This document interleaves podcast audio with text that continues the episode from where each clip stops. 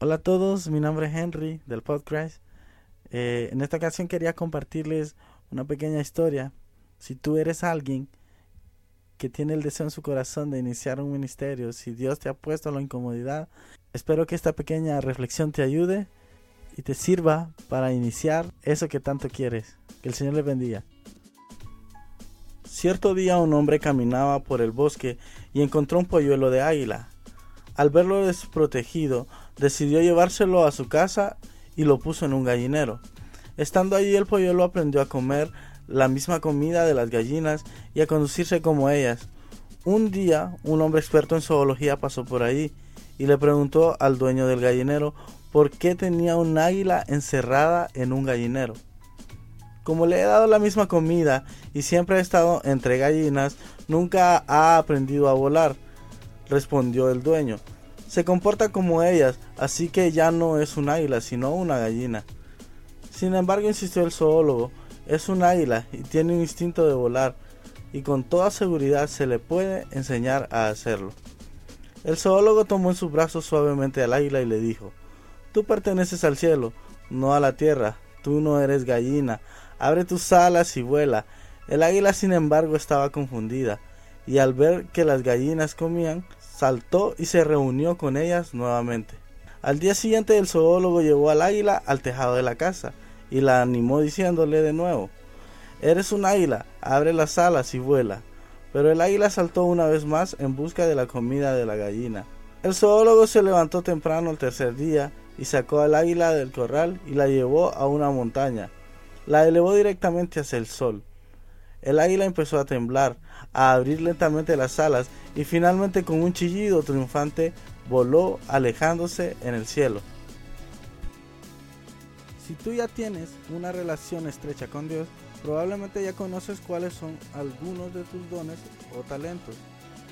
O tal vez has recibido palabra de lo que Dios quiere hacer contigo. Probablemente alguna vez has sentido la incomodidad de hacer algo para empezar a trabajar por tu llamado. O tal vez sientes pasión por un ministerio y sabes que eso es lo que quieres hacer. Todo bien con eso. El problema es que nos encontramos con ciertas trabas y una de ellas es el iniciar a hacer lo que Dios te mandó a hacer, valga la redundancia. Esto puede convertirse en algo difícil y se puede deber a varios tipos de mentalidades.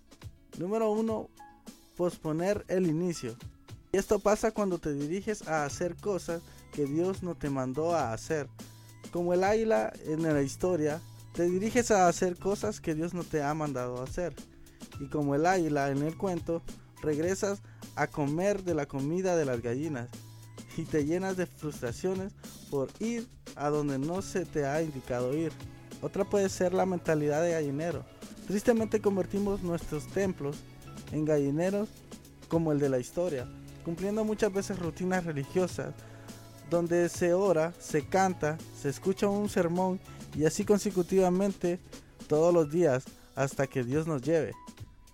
Y no quiero que se malinterprete que el congregarse está mal, sino que hacer esto de manera mecánica todos los días y creer que con eso ya es todo, está un poco alejado de la realidad.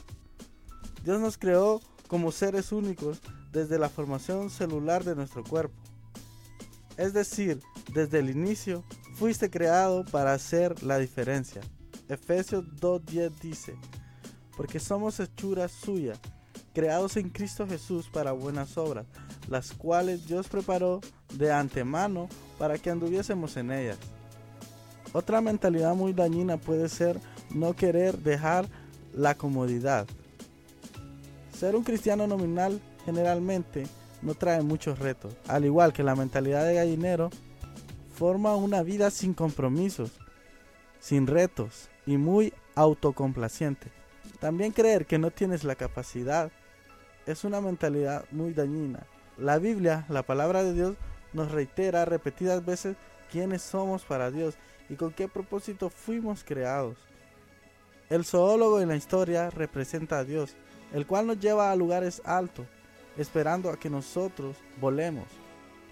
Él nos ha dicho reiteradas veces quiénes somos, lo que somos y para qué fuimos creados. Pero muchas veces decidimos regresar atrás y creer en lo que dice la gente que nos rodea. intentando agradar a esas personas y también parecernos a ellas, cuando Dios nos creó con un propósito distinto. Así que si Dios ha puesto una incomodidad en tu corazón y sabemos que te ha dado talentos y dones, Dios sabe que tú puedes hacerlo. Ahora solo falta que tú abras tus alas y decidas volar.